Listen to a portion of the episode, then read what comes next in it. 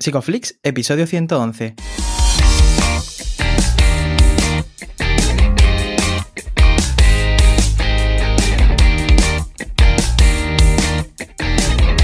Bienvenidos a Psicoflix, un espacio de psicólogos para psicólogos, un podcast donde entre todos buscamos ser cada vez mejores profesionales de la psicología. Aquí hablamos de todas las estrategias, técnicas y noticias de la psicología contemporánea, pero siempre con la evidencia científica que nos gusta defender. Hoy estamos grabando el episodio del 27 de mayo y estamos emitiendo nuestro episodio número 111, en el que vamos a hablar de la conducta verbal. Pero antes, recordaros que en psicoflix.com podéis registraros y estar al día de todas nuestras novedades. Bienvenidos al podcast, muchas gracias por estar aquí, yo soy Ye y bueno, hoy volamos hasta México para entrevistar a nuestro invitado, pero bueno, este vuelo se hace en compañía, ¿qué tal Darío? Hola Ye, pues bien, un poco asustado porque estamos experimentando con la plataforma de grabación. Hoy por mm. fin tenemos vídeo. Quién sabe si estos serán los primeros eh, pasitos hacia, hacia YouTube. Pero bueno, también recordamos a la gente que justo eh, hablando sobre análisis de la conducta, psicología del aprendizaje, Andrés García termina la promoción de su curso, eh, donde hablamos de aprendizaje y conducta sexual, el domingo 30 de mayo, o sea que esta, esta semana, ¿verdad? Y con eso eh, pasamos, bueno, tenemos un tema súper interesante, súper complejo también, y ¿Quién viene a hablarnos de él? pues estamos muy contentos porque hoy tenemos por aquí a Vicente Pérez. Él es profesor titular en la UNED, es coautor del manual Proceso Psicológico Básico y Psicología del Aprendizaje, es además cofundador de SABEC y bueno, es uno de los referentes internacionales en el análisis experimental de la conducta. Bienvenido, Vicente. Bienvenido. Encantado de estar aquí. Muchas gracias, Darío y Jay. Muchas gracias a ti. Muchas gracias a ti. De hecho, bueno, estamos muy contentos, ¿no? Eh, siempre que vosotros os prestáis a este tipo de, iniciativas, ¿no? Y que, nos permitáis poder aprender con, vosotros y sobre todo un campo que, bueno, que es tan interesante, ¿no? Y a mí me gustaría, siempre nos gusta empezar un poco las entrevistas conociendo un poco más sobre vosotros, ¿no? ¿Cómo, cómo fueron tus comienzos en la psicología? Bueno, eh, yo lo primero que tengo que decir es que eh, no soy muy dado a esto de, las entrevistas, de aparecer en, vídeos y ese tipo de cosas. Después al final me terminan empujando y, siempre acepto. Y, sobre todo además teniendo en cuenta pues que pues el, proyecto que tenéis, ¿no? Que, la verdad es que os felicito porque yo creo que hacéis una, una labor divulgativa muy necesaria y, bueno, creo que es la primera vez que participo en un, en un, programa, voy a decir programa de radio, que igual eso delata mi edad, pero es que eh, no sé si por andaluz, yo creo que no, yo creo que más bien es por mis eh, deficientes habilidades en, el inglés. Me, cuesta mucho decir podcast, podcast. lo dices perfectamente.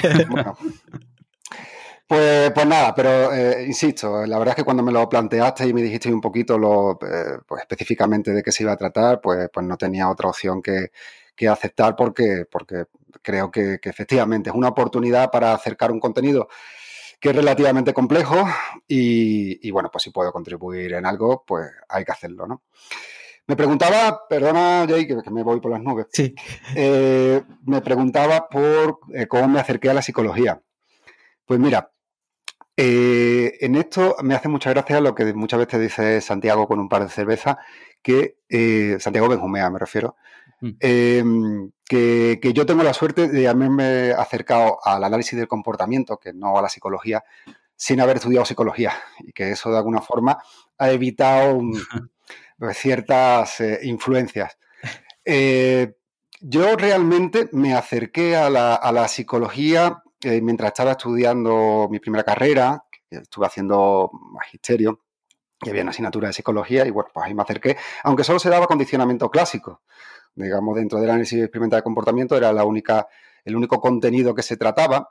Pero en ese momento Jesús Gómez estaba empezando a estudiar también psicología y em, nos reuníamos los fines de semana y él me explicaba todo lo que le había explicado Santiago en clase a través del Donjam y, joder, pues me interesó muchísimo, la verdad. Me pareció que esa era la, la, única aproximación verdaderamente científica al estudio del comportamiento humano.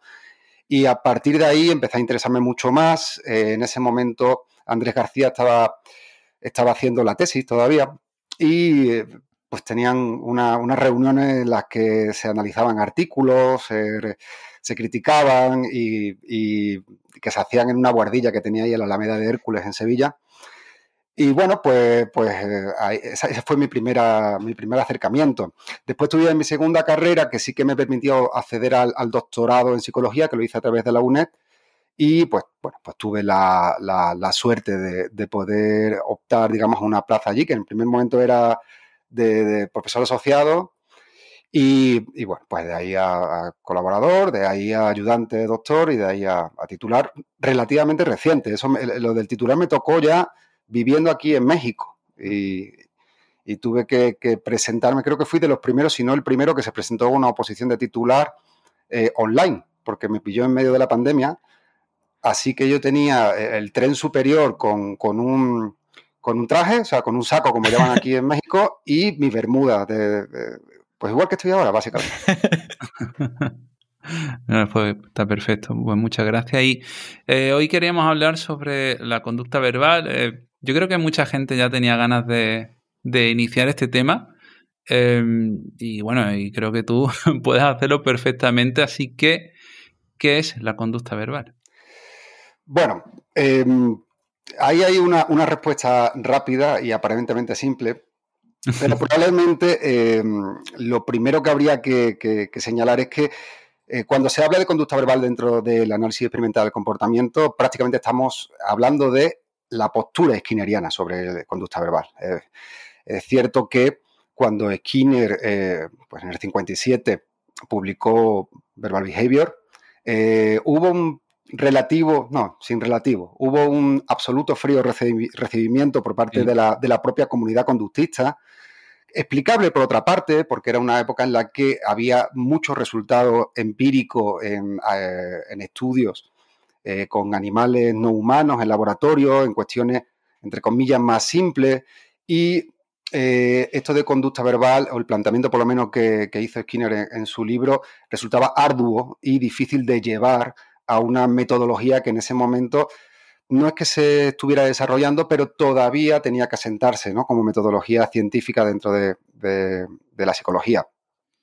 Y encima, además, también eh, pues hubo una crítica muy feroz por parte del cognitivismo, que en ese momento pues estaba alzándose de alguna manera.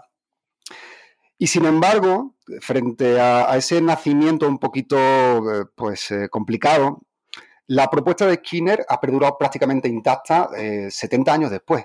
a eso me refiero con que cuando hablamos de, conducta verbal, estamos hablando de lo que Skinner definió como conducta verbal e incluso las diferentes categorías, la taxonomía que hizo, ¿no?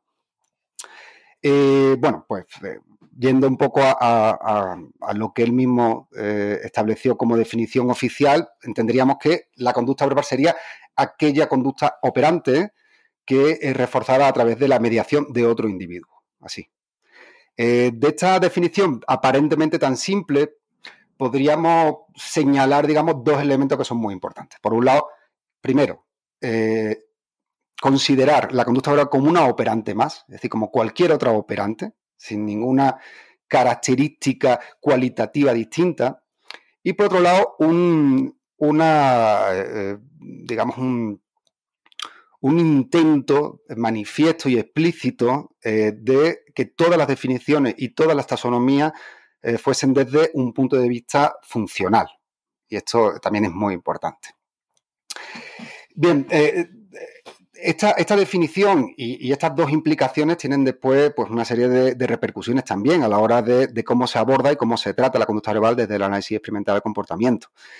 Eh, que sea una aproximación funcional, obviamente, la está en gran medida liberando de cuestiones puramente topográficas, es decir, de diferencias que se puedan dar eh, culturales, históricas, de las diferentes modalidades sensoriales en las que puedan eh, presentarse los estímulos verbales o en las que se puedan emitir las respuestas verbales, de la fuente estimular, de la intensidad, etcétera.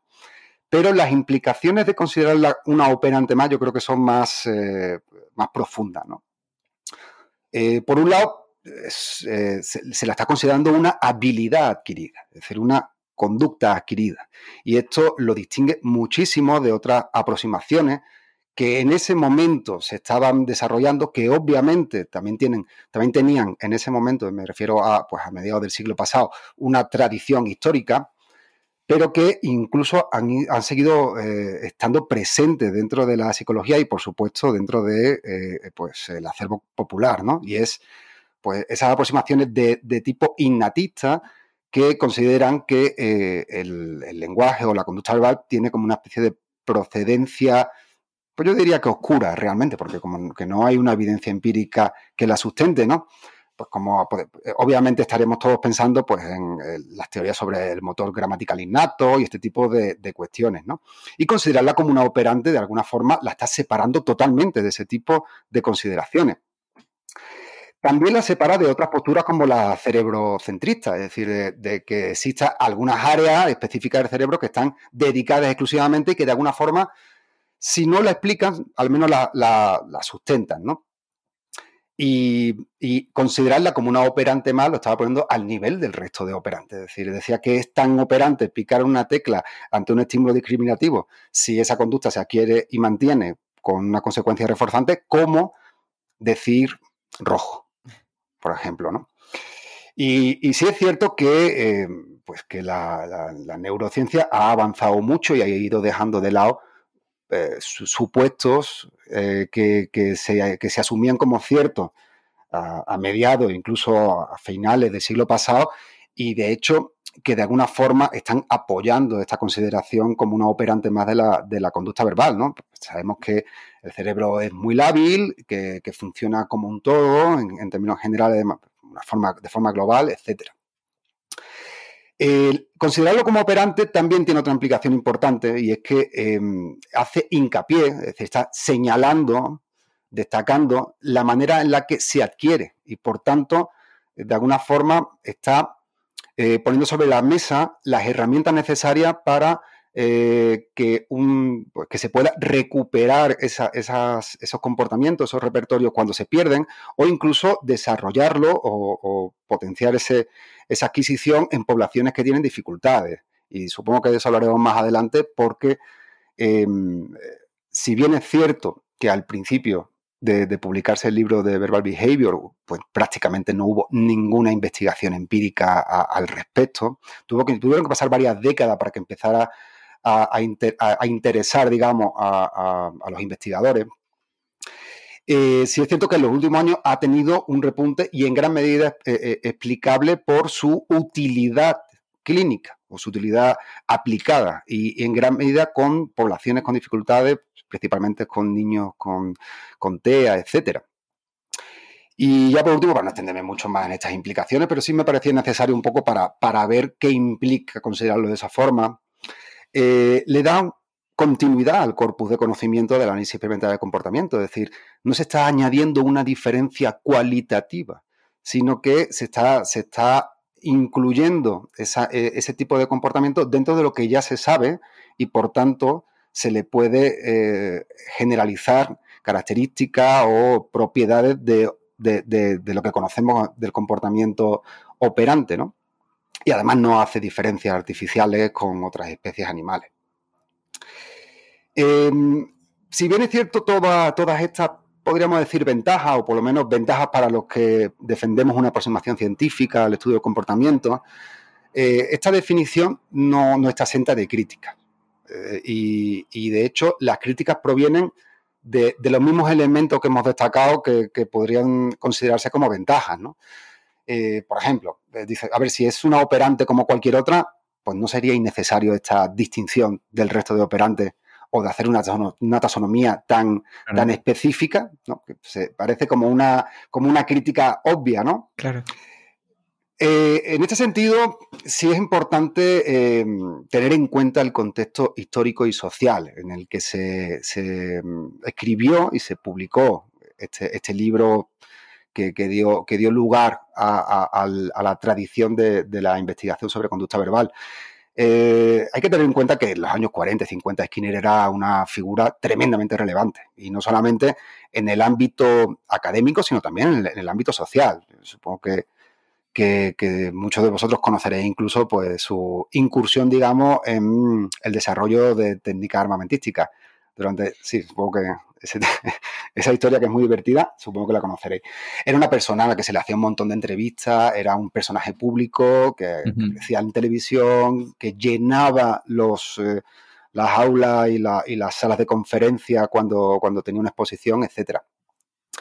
En el 53, además, publicó un libro, eh, Ciencia y Conducta Humana, que tuvo muy buena acogida y en el que hacía un análisis funcional sin salirse de, las leyes que explican el comportamiento del análisis experimental y que, eh, digamos, eh, generó un optimismo tremendo eh, sobre la, capacidad de, del corpus de conocimiento del análisis experimental de comportamiento para explicar conductas que se consideraban complejas o que se consideraban típicamente humanas y que parecía como que estaban fuera de todas esas cosas que se estaban descubriendo en el laboratorio con ratas y palomas.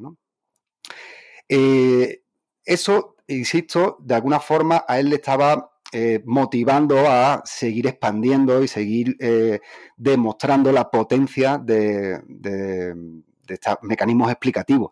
Pero es que además los demás, los que le rodeaban, también lo vieron como una oportunidad para retarle. Y de hecho, conducta verbal viene casi de una apuesta que hizo con un compañero, de, Whitehead, creo que se llamaba el doctor. Y, y, se vio casi eh, abocado a tener que responder a, esa apuesta. Y además, eh, él consideraba que la, la, importancia relativa en términos sociales que tenía la conducta verbal de alguna forma le estaba obligando a dar una respuesta desde el análisis experimental del comportamiento. Y por, eso, en términos puramente estrictos, podríamos decir que esa distinción es innecesaria, pero sí hay una, explicación social, incluso, eh, pues sí, pues, histórica que, lo explica. Em, otra posible crítica dice, a ver, bueno, si es eh, un análisis funcional, ¿por qué ciertas eh, operantes verbales se distinguen por rasgos puramente topográficos, ya sea en los estímulos de control o en la propia respuesta. ¿no? Que, si hablamos después de la, de la taxonomía, lo vamos a ver. Es decir, hay algunas que solo se distinguen por la modalidad sensorial del estímulo de control. Eh, por ejemplo, si nosotros estamos eh, hablando o analizando la conducta de una paloma en la caja de Skinner, nos decimos, esta es una discriminación sonora que es distinta a la discriminación visual en función de si el estímulo de control, el estímulo discriminativo, es un sonido o es una, luz iluminada que está iluminando la tecla. No hacemos esa distinción, pues una discriminación simple y punto, ¿no? Bien, eh, yo dime, dime. Te quería preguntar, claro, estamos mencionándolo y a lo mejor.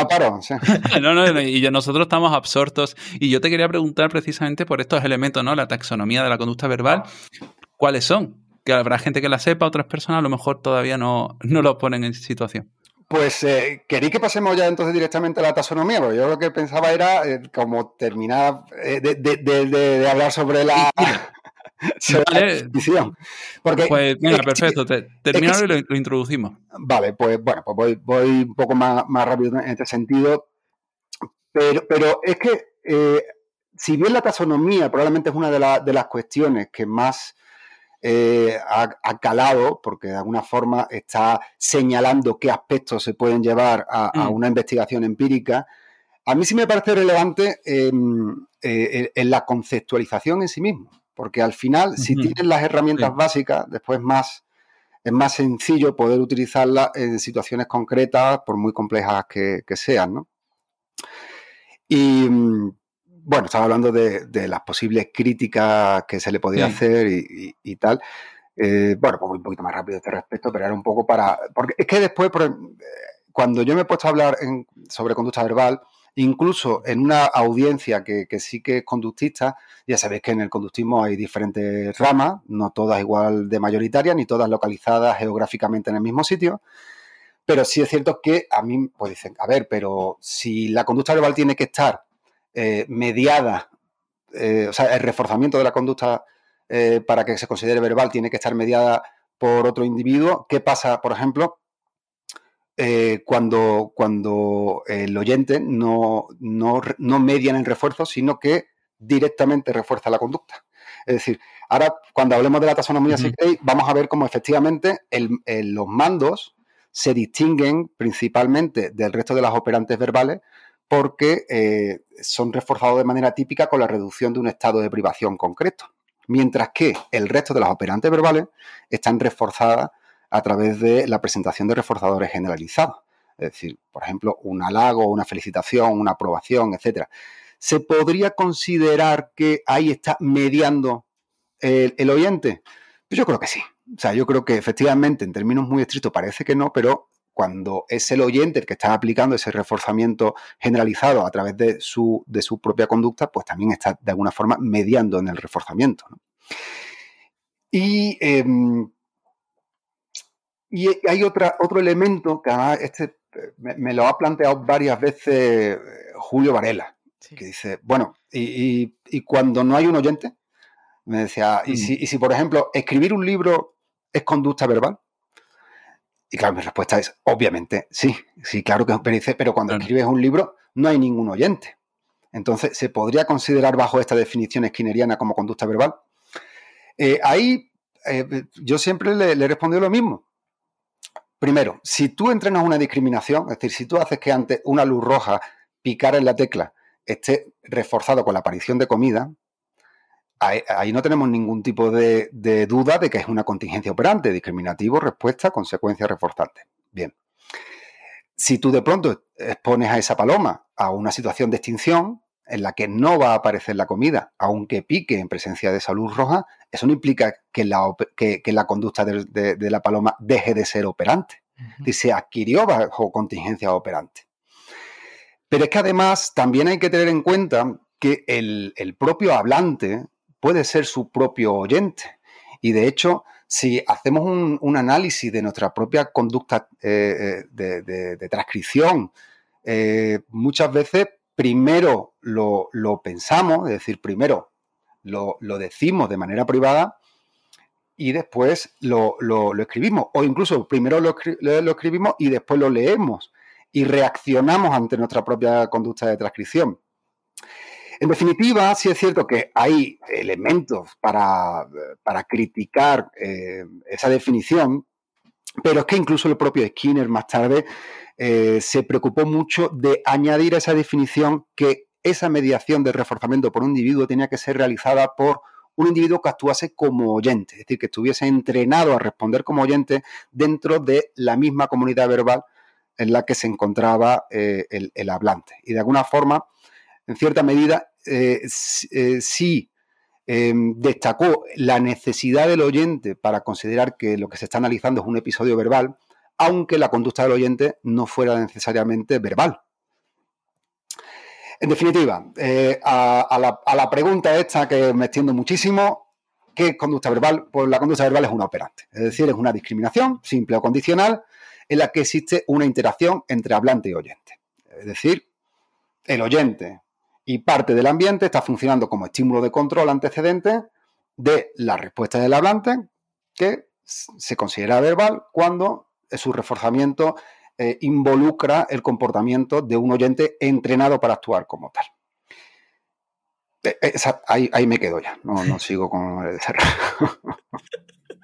No, sí, nosotros encantados de escucharte. Además, está dando una, mm. una, masterclass prácticamente de, conducta verbal, ¿no? Y, al hilo de lo que decía de los mandos, ¿no? Y lo que comentaba también Darío, em, las operantes verbales como unidad de análisis tienen unas distintas taxonomías. Podemos encontrar, pues, eh, los ecoicos, los tactos, los mandos. ¿Podría explicar un poco cada uno de ellos y dar ejemplos, así, de la vida diaria? Uy, de la vida diaria. A mí, los ejemplos de la vida diaria siempre me generan ansiedad. Bueno, pues cualquier ejemplo. No, lo digo porque eh, eh, yo llevo ya casi 20 años de, profesor y obviamente la asignatura es de primero, porque yo soy profesor de, la asignatura de Psicología del Aprendizaje y cada vez que explica un fenómeno básico en el que usa lucecitas y, y comida y ese tipo de cosas, dice, sí, sí, pero ¿Me puede poner un ejemplo? De, es que en la, vida real estos ejemplos simplificados para poder estudiarlo bajo eh, condiciones de control de variables extrañas, después, en el momento en que lo saca a, una situación más compleja, empieza a hacer aguas por todos sitios. Tú intentas centrarte en la parte de, mira, esto es equivalente a lo otro que te he enseñado. Pero hay un montón de elementos que empiezan, ah, no, pero si te fijas en esto, ya, ya, pero es que yo lo que quiero es que te fijes en esto. Es claro. obviamente es multifactorial, pero este es el factor principal, ¿no? Eh, pero, pero, vamos a intentarlo de todas formas. No, no, tampoco va a ser tan difícil. La, taxonomía de, eh, la taxonomía propuesta, eh, o sea, la taxonomía que se utiliza, digamos, en la investigación y en los desarrollos teóricos sobre conducta verbal, de nuevo es la misma que puso Skinner. Es decir, no hay, o por lo menos yo no conozco, desarrollos teóricos dentro del análisis experimental del comportamiento, seguramente dentro de otras ramas consideradas o no a sí misma como conductista, a lo mejor sí, pero dentro del análisis experimental de comportamiento mm, no conozco desarrollos teóricos que hayan extendido esa taxonomía. Es decir, se ha, se ha aceptado como tal y de hecho la investigación empírica se ha centrado eh, o bien eh, cuando ha sido investigación aplicada en el desarrollo de tecnología o incluso de itinerarios óptimos para eh, mejorar la adquisición de esas operantes verbales en poblaciones con dificultades, o bien en la investigación básica, pues a lo mejor eh, para aportar evidencia de la existencia de esas operantes o de que tienen ciertas características. También se ha estudiado mucho el tema de la independencia funcional, es decir, si es posible que haya transferencia, generalización entre unas operantes y otras, o eh, cómo influye la emisión de ciertas operantes en otros fenómenos, pues por ejemplo la discriminación de, de discriminaciones condicionales de segundo orden, o en la formación de clases de equivalencia, a todo, supongo que nos, sonarán las teorías del naming, ese tipo de cuestiones, ¿no? Pero más allá de eso, no hay desarrollos teóricos, insisto, que extiendan esa taxonomía y por tanto prácticamente eh, ha quedado también intacta. Eh, la taxonomía de conducta verbal eh, podríamos, a lo mejor, por, por, cuestiones puramente didácticas, ¿no? pedagógicas, distinguir dos. Por un lado están las operantes verbales, y por otro lado, eh, que digamos es, se refiere a la conducta del hablante, y por otro lado está la estimulación suplementaria, que es la conducta del el oyente cuando actúa de audiencia, es decir, cuando actúa de estímulo de control antecedente, que ahí pues tendríamos que distinguir simplemente, ahí no voy a detenerme demasiado, entre instigadores y sondeo, es decir, cuando la conducta verbal del oyente antecedente a la conducta del hablante e insisto, aquí cuando hablamos de eh, oyente, y hablante, siempre eh, le estamos asignando un rol dentro de la unidad de análisis que hemos decidido establecer. Em, puede ser o bien un instigador o bien un sondeo en función de si conoce o no conoce la operante verbal que está intentando hacer más probable con su propia conducta. Pero a lo que probablemente os estabais refiriendo es a las operantes verbales del hablante. Y ahí también podríamos hacer dos distinciones que ya adelanté antes. Por un lado está aquellas que se adquieren y mantienen a través de reforzadores generalizados, de reforzadores sociales, y aquellas que se adquieren y mantienen a través de la reducción de la deprivación concreta del hablante, que la mayoría de las veces incluso está eh, señalada en el propio, en el propio, en la propia operante, que serían los mandos.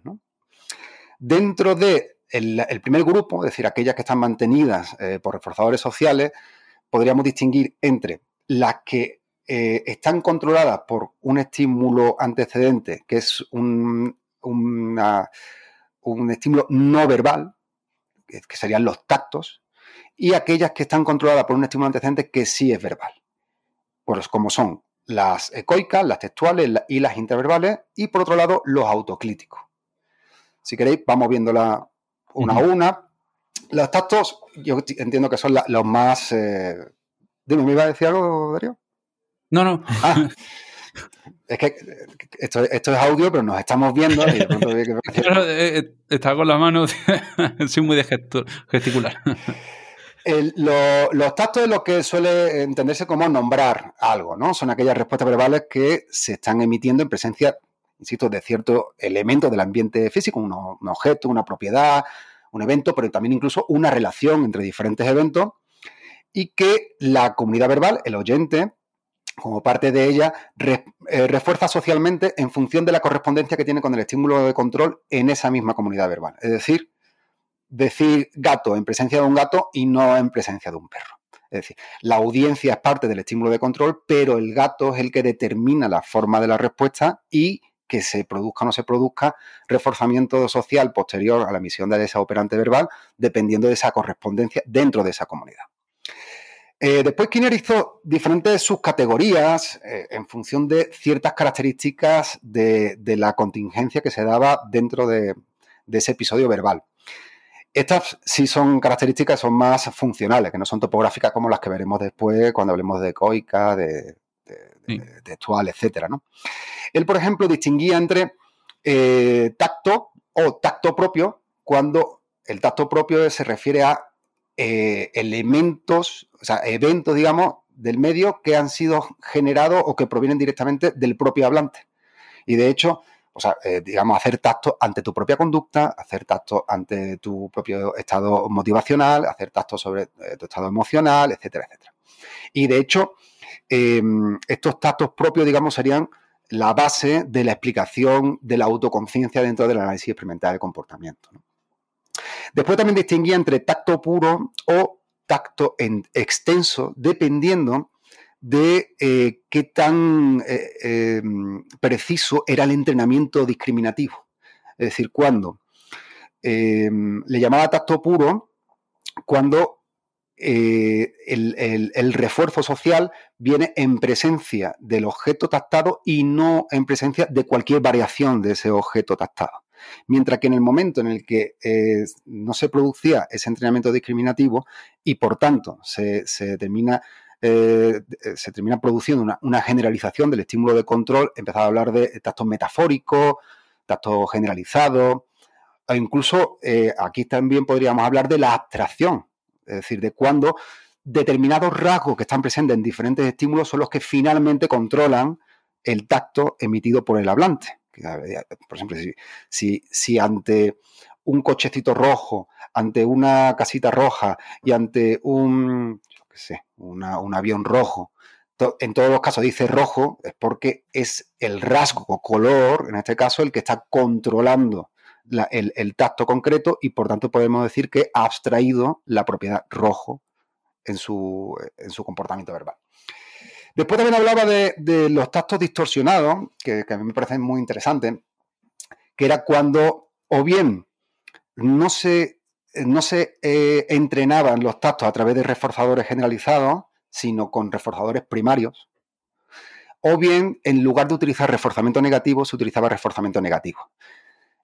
Eh, ¿Qué significa esto? Que el sujeto emite los tactos para evitar o escapar de una situación aversiva o el sujeto al emitir un tacto es reforzado con la reducción de una privación concreta que es eh, principalmente los dos factores que Skinner en su libro eh, consideraba que daban lugar a la mentira, es decir, al tacto, al tacto distorsionado.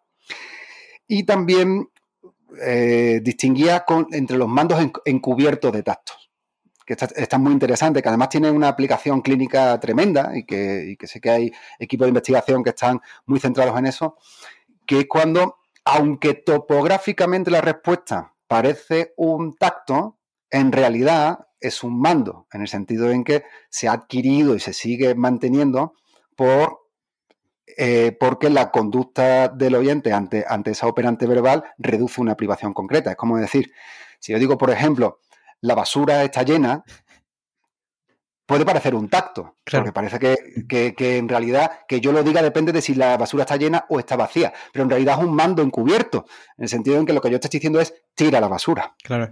¿No? Em, esto en cuanto a los tactos. Eh, la ecoica, em, la ecoica sería como repetir, es decir, aquella conducta verbal que se emite en presencia de un estímulo vocal y que es reforzada en función de su parecido sonoro con ese estímulo vocal. ¿no? Eh, esta, operante, además de especial relevancia, porque suele ser un prerequisito conductual para la adquisición de los tactos y de los mandos. Es decir, primero se suelen adquirir ecoicas y a partir de, eh, que ya están instauradas, se pueden utilizar esas ecoicas para que en, las contingencias necesarias para que funcionen como tactos o funcionen como mando. La textual, voy a ir bastante rápido porque yo creo que son bastante más obvias, que, se podía equiparar con, leer, ¿no? que cuando la, respuesta vocal está bajo el control de estímulos visuales.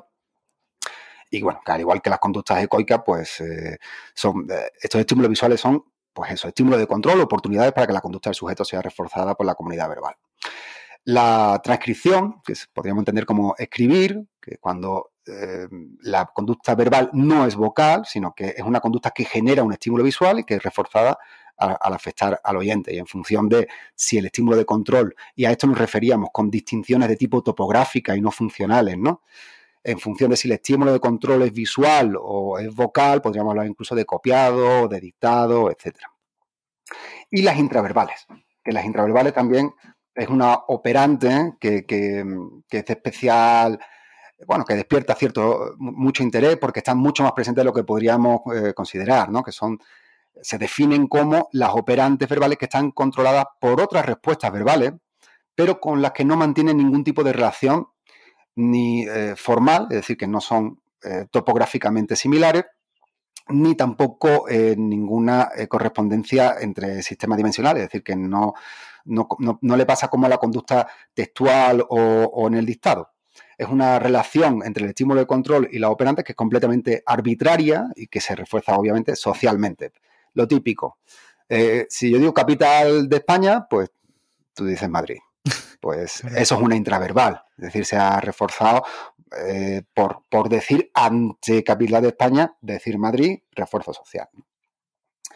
Y ya por último, eh, en cuanto a la taxonomía, estarían los autocríticos. Los autocríticos son la bestia negra de todo el mundo que se intenta aproximar al estudio de la conducta verbal, porque tradicionalmente, o por lo menos en mi experiencia, yo me he encontrado cuando te pones a hablar con alguien que, ya está pues, un poco eh, introducido en todo esto, los autocríticos como le generan bastante problemas, ¿no? Para, entenderlo.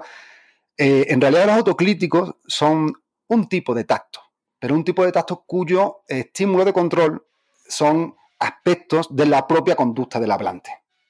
Y de hecho, eh, Skinner se apoyaba mucho en los autocríticos para, eh, para explicar toda la parte de, gramática, de sintaxis. Podríamos decir que es como el, hablante sabe lo que está diciendo y de esa forma puede eh, cuantificarlo, describirlo, corregirlo, etcétera, ¿no? Y eh, dentro de los autocríticos, que igual probablemente de ahí viene la, complejidad, sí es cierto que eh, Skinner hizo un montón de sus eh, y en gran medida son topográficas. pues hablaba de, autocríticos descriptivos, cuantificadores, calificadores, relacionales, manipulativos, correctivos, de composición, etc. Y que probablemente, ya te digo, que, que eso generaba cierta, cierta complejidad. Y creo que ya por último, eh, estarían los mandos. Que, no, que yo creo que estaba esperando, se me, se, me va a olvidar, pero afortunadamente tengo, tengo un guioncito delante.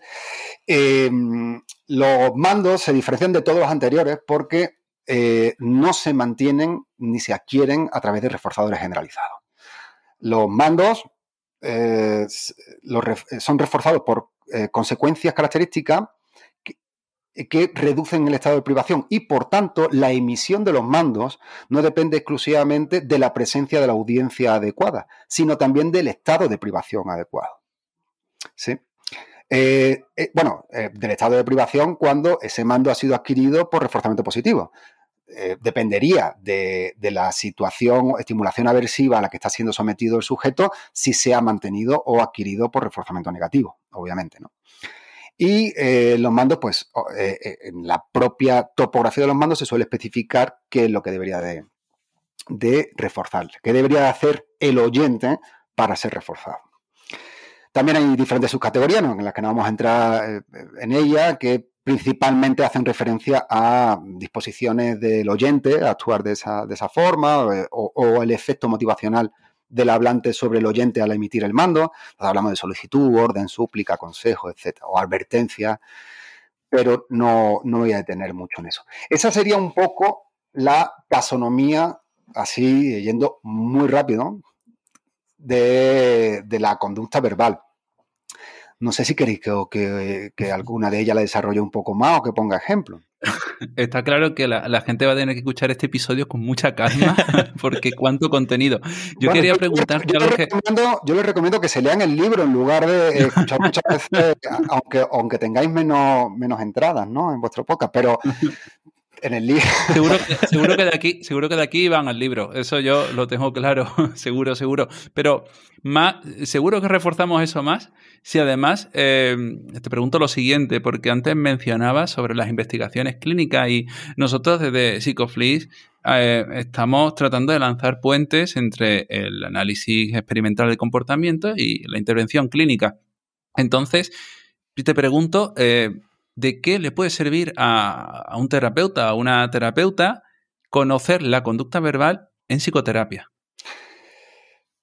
Bueno, lo, primero que aquí hay que decir es que yo no soy clínico. Bueno, no soy ni psicólogo, sin más puras. Eh, entonces, em, la, investigación aplicada sobre conducta verbal, digamos que sí es cierto que, como decía antes, se ha centrado principalmente en el desarrollo de itinerarios de entrenamiento para eh, bueno, pues para, para eh, potenciar, digamos, la adquisición de, repertorio verbal en, poblaciones con dificultades, aunque sí es cierto que también, aunque son estudios más recientes, pero por ejemplo a los, a los que hace María Jesús Foroján, por ejemplo, ¿no?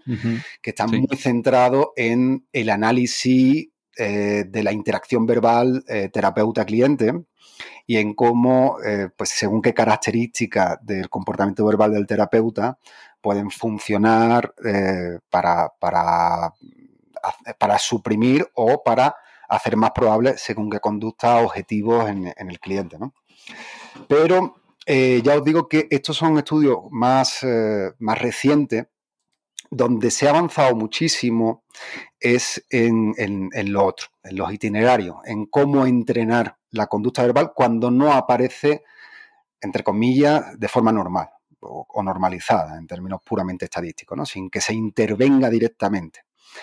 Eh, en ese sentido, no hay muchos estudios de corte evolutivo, probablemente porque en el análisis experimental de comportamiento ese tipo de, de cuestiones interesan menos, pero por una cuestión puramente de base, estudiar la conducta del individuo, asume que la conducta del individuo eh, depende de su experiencia eh, puramente individual, quitando toda la parte de la filogenia de la especie, etcétera, y por tanto hacer como Piaget y otros muchos psicólogos evolutivos de, poner una etapa en plan, si tiene de 3 a 6 va a hacer esto, pues no tiene demasiado sentido. Lo que sí es cierto es que los, eh, los estudios que empezaron con, ese tipo de aproximación a, cuándo y cómo aparecían las diferentes operantes verbales, cómo se relacionaban entre sí, se han servido muchísimo para, em, para de alguna forma dar eh, los elementos, dar pistas de por dónde tirar a la hora de generar esa tecnología de la que hablaba antes. ¿no? Em, en ese sentido, por ejemplo, los estudios de Horny Low, pues de, finales de los 90, ya, generaban como diferentes etapas. ¿no? Ellos hablaban que primero lo que se desarrollaba era la conducta del oyente, es decir, que principalmente en el seguimiento de, mandos, y que después eh, venían la adquisición de, mandos o de protomandos, eh, algunos, los primeros de ellos basados en, reflejos incondicionados, pues como el llanto, pero de pronto el llanto operante, ¿no? Como forma de mandar a, tus progenitores, tus tutores, etcétera, y después mandos un poquito más complejos, pero en, modalidad gestual, ¿no? Señalar algún sitio, etcétera. Después aparecerían las respuestas eh, ecoicas a través del moldeamiento por aproximaciones sucesivas de, de los balbuceos del bebé, que, eh, claro, cuando tú dices, no, pues esto lo has hecho a través de aproximaciones sucesivas, dices, yo no sé ni lo que es eso, es imposible que lo haya hecho. No, es que lo yo le pongo ese nombre, porque sé más o menos lo que es, y tú lo estás haciendo. ¿Y por qué lo hace? Pues por la razón por la que todo el mundo hace lo que hace, porque está siendo reforzado. Es decir, eh, pues eh, obviamente para los progenitores es reforzante escuchar según qué, qué sonidos vocales producidos por su hijo que se parecen a que le digan papá y, de ahí vamos, vamos escalando. Y una vez ya están las respuestas ecoicas, es cuando empiezan a aparecer eh, eh, mandos vocales y tactos. Esto, como os digo, eh, sí ha, ayudado a, establecer una, una tentativa de, itinerario para, el entrenamiento intensivo para la adquisición de respuestas de conducta verbal y se ha ido después comprobando que efectivamente eh, no tiene solamente un sentido evolutivo, sino que tiene un sentido en cuanto a el desarrollo de prerequisitos que favorezcan la adquisición de conductas más complejas dentro de, la conducta verbal. En ese sentido, yo recomiendo mucho un libro, un libro de Griar y Ross, de 2014, que además está, está traducido al español, eh, que es muy exhaustivo eh, en cuanto a la descripción de, técnicas. O sea, no, te dice, deberías de reforzarlo de esta forma, no, te dice paso por paso qué técnica, que bueno, que yo siempre es una cosa que creo que ayuda, pero yo pues siempre recomiendo tener un conocimiento de los elementos básicos para después poder adaptarlo a las situaciones concretas, ¿no? Pero bueno, este tipo de, recetas, entre comillas, suelen ayudar sobre todo a, pues a los psicólogos con menos experiencia, ¿no? Y efectivamente, o sea, e, ellos marcan, digamos, como una especie de cuatro pasos generales en los que hay primero una adquisición de prerequisitos. Es un libro que está eh, dirigido a, cualquier tipo de, tratamiento con poblaciones con dificultades de, aprendizaje, pero principalmente niños con TEA. O sea, sí es cierto que, en ese sentido eh, se aplica especialmente en ese ámbito. Em, ellos empiezan, pues, como decía, con una adquisición de requisitos conductuales, pues que, tengan reforzadores secundarios que después se pueden utilizar en, el reforzamiento de tacto, de coica, etcétera, eh, que tengan seguimiento visual de objetos y que tengan también ya una, conducta de oyente, aunque sea muy básica, aunque sea un, un, seguimiento de control instruccional básico. Y efectivamente después empiezan con la adquisición de ecoicas para utilizar esa adquisición, esas ecoicas ya instauradas eh, para la adquisición de mandos y de tacto. Y está funcionando, eh, está funcionando muy bien. para esto entiendo que en algún momento, si no lo habéis hecho ya, invitaréis a algún clínico que, esté trabajando en este tipo, con este tipo de poblaciones y, si se dedican al entrenamiento de repertorio verbal, probablemente lo hagan a través de este tipo de itinerario. Qué interesante todo lo que estás comentando, porque además al hilo de lo que ha dicho Darío sobre la implicación en terapia, ¿no? ahora justamente estaba leyendo un libro de, Mastering de Clinical Conversation, eh, que va sobre la RFT y sus aplicaciones. Eh, y ya llegando casi al término final del episodio, te, quería consultar, ¿no? ¿Qué, puentes puede establecer eh, las investigaciones derivadas de la conducta verbal con la RFT, por ejemplo? Pues mira, has pinchado en hueso, Jay, porque em, yo la, RFT me acerqué a ella justo cuando estaba haciendo la tesis. Y porque eh, yo hice la tesis sobre relaciones de equivalencia-equivalencia, eh, que son, bueno, por decirlo así muy rápidamente, son discriminaciones condicionales de segundo orden que implica la formación de clases de equivalencia para que puedan desarrollarse. Y eh, al, estar eh, involucrando relaciones entre estímulos como estímulo de control, pues obviamente me tuve que también empapar un poco de RFT. Y eh, yo no quedé muy satisfecho de, lo que se proponía. O sea, la verdad es que no, no, no me encajaba con, con un análisis puramente funcional de tipo skinneriano, que, no es que no, es que estoy defendiendo que si no es coherente con lo que decía Skinner, entonces que está mal. O sea, Skinner obviamente dijo un montón de cosas con las que estoy de acuerdo y algunas con las que no. Y que, que yo creo que ni siquiera él mismo lo estaba al final de, su vida, ¿no? Pero lo que te quiero decir con esto es que mis conocimientos sobre la RFT se quedaron, se quedaron allí y no lo terminé desarrollando y no podría responder a esa pregunta que me estás haciendo. Bueno, te agradezco la honestidad, eso es importante también de cara a, lo que estamos hablando, ¿no? Sí que es cierto que además es algo que, nos han enviado preguntas al respecto de esto, pero, pero no pasará, no te preocupes. Eh, ya estamos llegando al tramo final del episodio, sí que me gustaría preguntarte un poco mm, qué, qué investigaciones futuras nos quedan a partir de ahora para, sobre la conducta verbal. Pues em, yo creo que yo, pues ¿cómo te diría yo esto? Vamos a ver. Eh, en realidad, sí hay mm, todavía mucha controversia, por ejemplo, respecto a la independencia funcional de las operantes. Es decir, aunque es un tema que sí que despertó interés, pues cuando hubo, en el momento que se produjo un cierto, cierto boom de la investigación empírica sobre conducta verbal, que insisto, fue mm, décadas y décadas después de, la publicación del libro, eh, la investigación eh, no es concluyente, o por lo menos hay trabajos que van en una dirección y trabajos que van en otra. Eh, ¿Por qué es importante eh, saber si efectivamente existe o no existe independencia funcional entre las operantes? Porque eso eh, nos, va, a decir si existe posibilidad de transferencia entre una y otra y eso al final, cuando nos vamos a términos puramente aplicados, también nos va a, facilitar el desarrollo de tecnología más eficiente. Es decir, que con menos ensayos, más, más respuestas adquiridas. ¿no?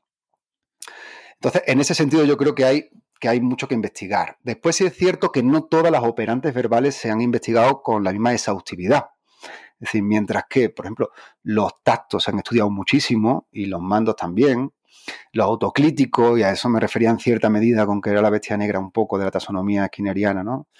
Los autoclíticos, hay muy pocas investigaciones, por lo menos en términos relativos, respecto a los otros dos, eh, que, aborden el tema de los autocríticos. Y entonces eh, entiendo que ahí también hay un campo de investigación importante.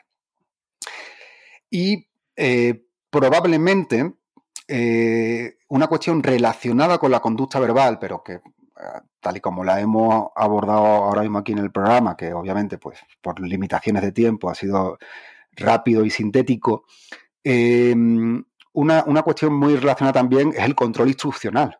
Es decir, el cómo las instrucciones pueden estar controlando la conducta, incluso en competencia con, las, eh, con, el control de otros estímulos que la, han adquirido a través de la exposición a contingencias directas.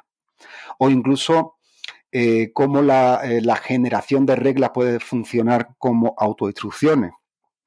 Y obviamente después está toda la parte de lo que se podría entender como conducta verbal privada, que eh, por su propia naturaleza es tanto esa como cualquier otra conducta privada, eh, es, un, es, un, campo eh, al que por, cuestiones mm, puramente metodológicas no nos hemos acercado lo suficiente y que, y que, está ahí y que gran parte de lo que se asume que se sabe sobre eso es por generalización de lo que se ha observado en la conducta pública.